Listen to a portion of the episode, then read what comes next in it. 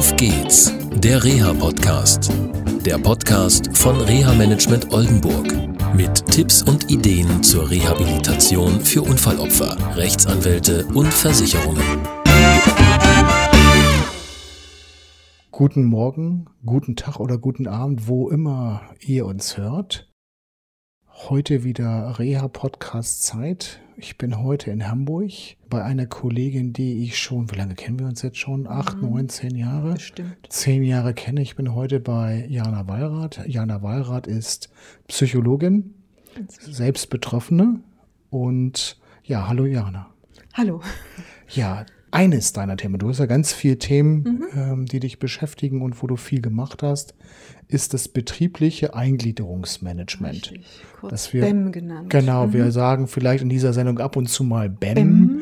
Und da werden sich natürlich unsere Hörerinnen und Hörer die Frage stellen, was ist denn das? Ich habe ja gar keine Ahnung. Mhm. Jetzt wieder sowas Neues, Eingliederungsmanagement. Ich habe schon mal was von Reha-Management gehört. Was ist denn dieses BEM? Also es, wir können es schon mal vorwegnehmen. Es gibt eine gesetzliche Grundlage im SGB 9. Genau, das ist das betriebliche Eingliederungsmanagement nach 84 Absatz 2 des 9. Sozialgesetzbuches. Oh, richtig, wie die Beamten, wie toll, wir früher ne? mal waren. Genau, das ist toll. Genau, toll.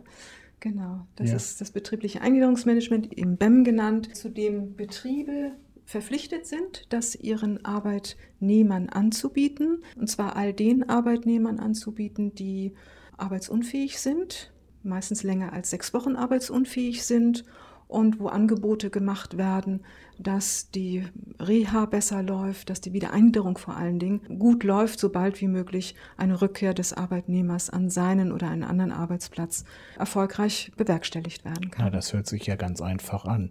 Genau. Nur, wie, nur wie ist die Praxis? Kommt der Betrieb auf einen zu? Also ich nehme an, ich bin jetzt mal äh, verunfallt, habe Schienbeinkopfbruch, das dauert vielleicht sechs bis neun Monate mhm. und ja, werde ich da angeschrieben vom Arbeitgeber? Hat er irgendwelche Gesundheitsdaten? Daten von mir, darf er doch eigentlich mhm. gar nicht.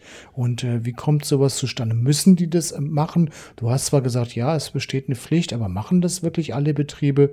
Wie ist denn da so die Realität? Also ob es alle Betriebe machen, wage ich ernsthaft zu bezweifeln. Es machen sicherlich einige mit ganz unterschiedlichen Strukturen. Ich kann sehr viel über ein ganz bestimmtes Unternehmen hier in Hamburg berichten, die es aus meiner Sicht sehr schön machen.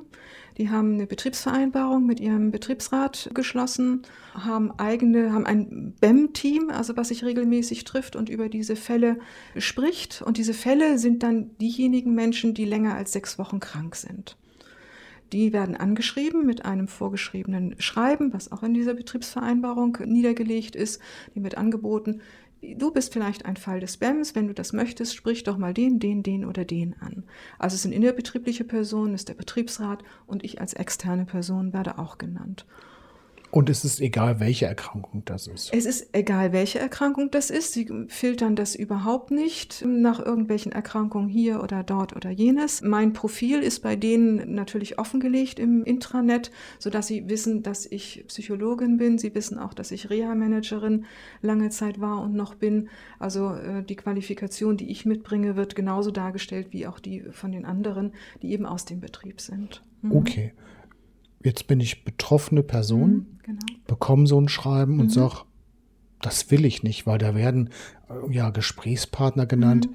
Da weiß ich, dass die personelle Entscheidungen treffen genau. oder ich mag die nicht mhm. oder wie auch immer. Mhm. Bin ich dann verpflichtet als betroffene Person dieses BEM zu machen? Nein, nicht verpflichtet. Das ist immer noch freiwillig. Man kann es ablehnen. Bei dem Unternehmen, wo ich arbeite, ist eben das Gute, dass ich als externe Beraterin da bin.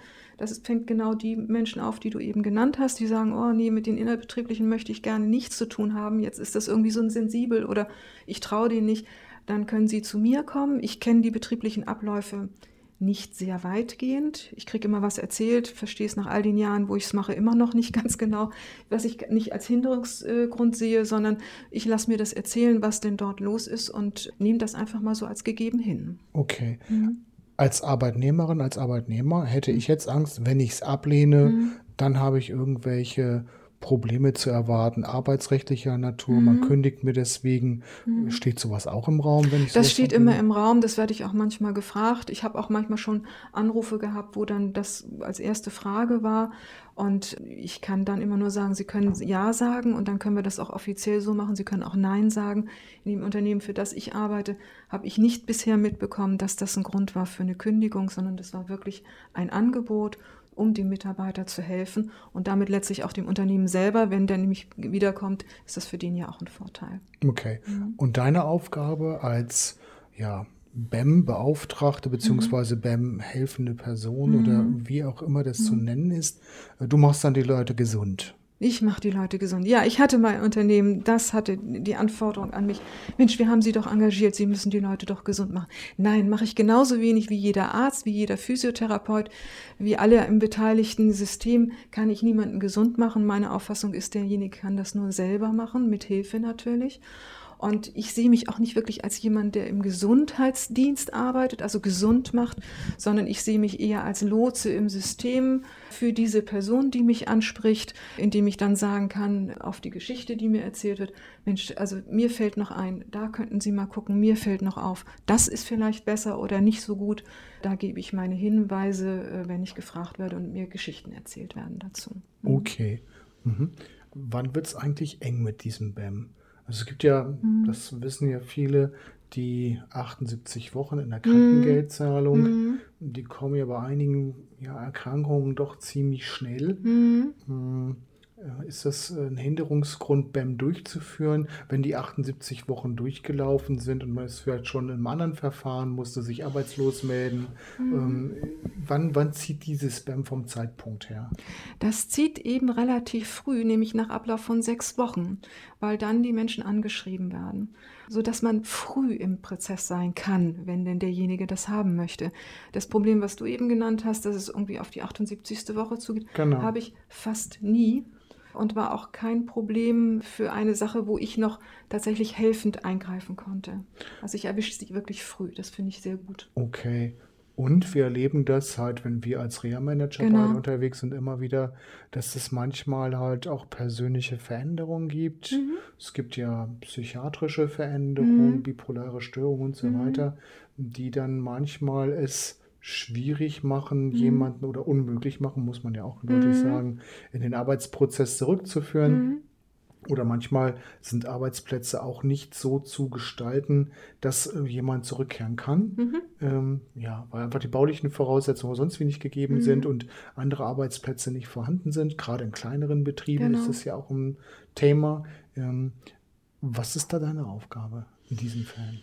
Meine Aufgabe als aktive Aufgabe kann ich kaum definieren, außer dass ich denjenigen, der mir vertraut, weiter berate und begleite, wenn er es denn möchte.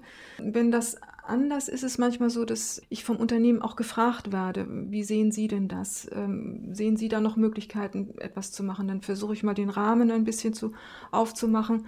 Aber es gibt eben auch Fälle, wo jemand tatsächlich nicht mehr gut einzugliedern ist und wo ich dann Hinweise gebe, ob es nützlich ist, das Arbeitsverhältnis zu verändern oder zu beenden und überlasse dann die weiteren Entscheidungen tatsächlich der Personalabteilung. Ich werde herangezogen mit Fragen, ob ich da noch Chancen sehe, ja oder nein, und sage dann einfach meine Meinung dazu. Gut, und diese Mhm. Meinung sagst du natürlich in Abstimmung mit den Betroffenen. Äh, Ja, sage ich in Abstimmung mit den Betroffenen. Tatsächlich hatte ich so einen Fall noch nicht, wo das so ähm, prekär war oder so eng hintereinander war. Das war bisher noch nicht der Fall. Und jetzt werden die ein oder anderen schon wieder negativ denken. Mhm. Auf der anderen Seite ist ja gerade so eine Situation eine tolle Sache. Mhm. Hört sich ein bisschen widersprüchlich an, aber es ist ja so, dass da ja Klarheit für alle Richtig. Beteiligten entsteht, auch für die Ja. betroffenen Personen halt, Ja. wenn es wirklich nicht mehr funktioniert. Weil Ja. meine Erfahrung ist die, dass manche Beteiligte an so einem Gesundungsprozess ähm, Mhm. auch Angst haben, Wahrheiten auszusprechen und zu sagen, das funktioniert halt so nicht. Mhm, genau. Ja. Das erlebe ich auch von den Menschen, die Personalverantwortliche sind. Und ja, wenn dann so ein Fall mal sein würde, würde ich das auch ganz genauso kommunizieren. Und ja, Klarheit, glaube ich, ist mehr als ein Prozess lange, lange, lange ziehen, für welche Perspektive auch immer, die nämlich dann meistens leider nicht mehr sichtbar ist. Genau, und Prozesse können auch lange dauern. Das heißt, Ja. auch deine Arbeit Ja. kann lange dauern. Ja, Es geht halt ähm, gerade, ja, es gibt immer wieder Erkrankungen Mhm. verschiedenster Art, wo auch du mehrere Jahre begleiten Genau, musst. genau. Und da, wo man darauf hinweisen darfst, also sowohl Betroffene als auch Arbeitgeber. Ähm, ja, es geht um Arbeitsplatzerhaltung und hier Ja, sind Probleme. Das ist genau. auch eine deiner Aufgaben. Genau, und ich habe auch äh, ab und an mal Prozesse, die ich länger begleiten darf, was ich immer hochspannend finde, weil ich merke, wie kompetent Leute mit diesen Schwierigkeiten, die sie haben, dann umgehen und weitergehen. Das finde ich immer wieder toll zu beobachten und gebe das dann auch an meine fragenden Personen, also an meine Klienten so weiter. Mhm. Okay. Wer Fragen zum betrieblichen Eingliederungsmanagement BAM genannt hat, Mhm. ja, der kann ja auf unsere Homepage gucken. Wir werden deine Homepage verlinken. Genau. Und ja, Jana, vielen Dank für dieses Gespräch. Ja, danke ebenso. Tschüss. Tschüss. Das war eine Folge von Auf geht's, der Reha-Podcast. Eine Produktion von Reha Management Oldenburg. Weitere Informationen über uns finden Sie im Internet unter www.rehamanagement-oldenburg.de.